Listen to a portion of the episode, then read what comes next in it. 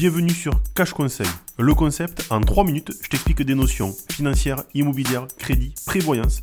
Simplement, le but que tu puisses prendre en main tes finances personnelles. Je suis Nicolas Baraillé, cofondateur de la plateforme de pédagogie financière Nico.io. Allez, on y va. Bonjour à tous et bienvenue dans un nouvel épisode de notre série de podcasts dédiée à la gestion de ses finances personnelles.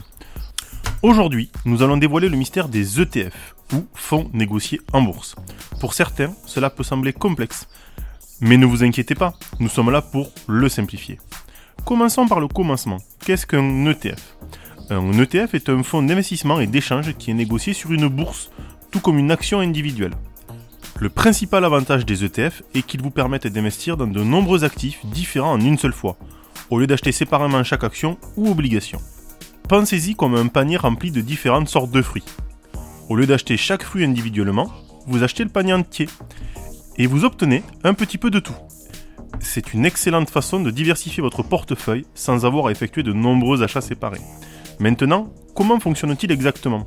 Lorsque vous achetez des actions d'un ETF, vous investissez en fait dans un fonds qui possède un ensemble d'actifs comme des actions, des obligations ou des matières premières. La valeur de l'ETF fluctue tout au long de la journée de négociation en fonction du prix de ces actifs sous-jacents. Prenons un exemple concret. Supposons que vous achetiez un ETF qui suit l'indice Standard Poor's 500. Cela signifie que l'ETF détient une collection d'actions qui représente l'indice S&P 500. Lorsque vous achetez des actions de cet ETF, vous investissez essentiellement dans les 500 plus grandes entreprises cotées aux USA. Si l'indice S&P 500 augmente, la valeur de votre ETF augmente également, et vice-versa.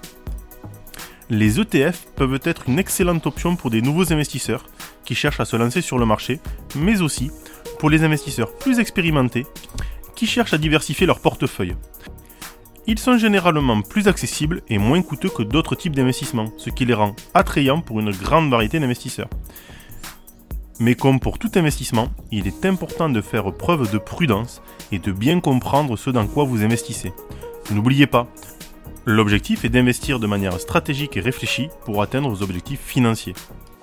En résumé, les ETF, Exchange Traded Funds ou en français fonds indiciels cotés en bourse, existent depuis 1990 et ils étaient plutôt utilisés par les investisseurs institutionnels tels que les banques privées, les caisses de pension ou les organismes publics.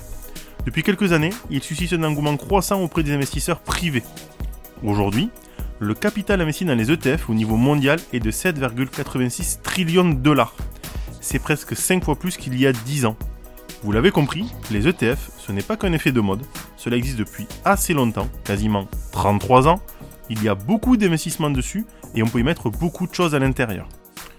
Je rentrerai prochainement dans un détail plus approfondi sur les ETF et leur effet de réplication, qu'ils soient physiques ou synthétiques. Mais c'est tout pour aujourd'hui, j'espère que vous aurez compris la base de qu'est-ce qu'un ETF et que cela vous aura apporté satisfaction. Allez, bonne journée et à demain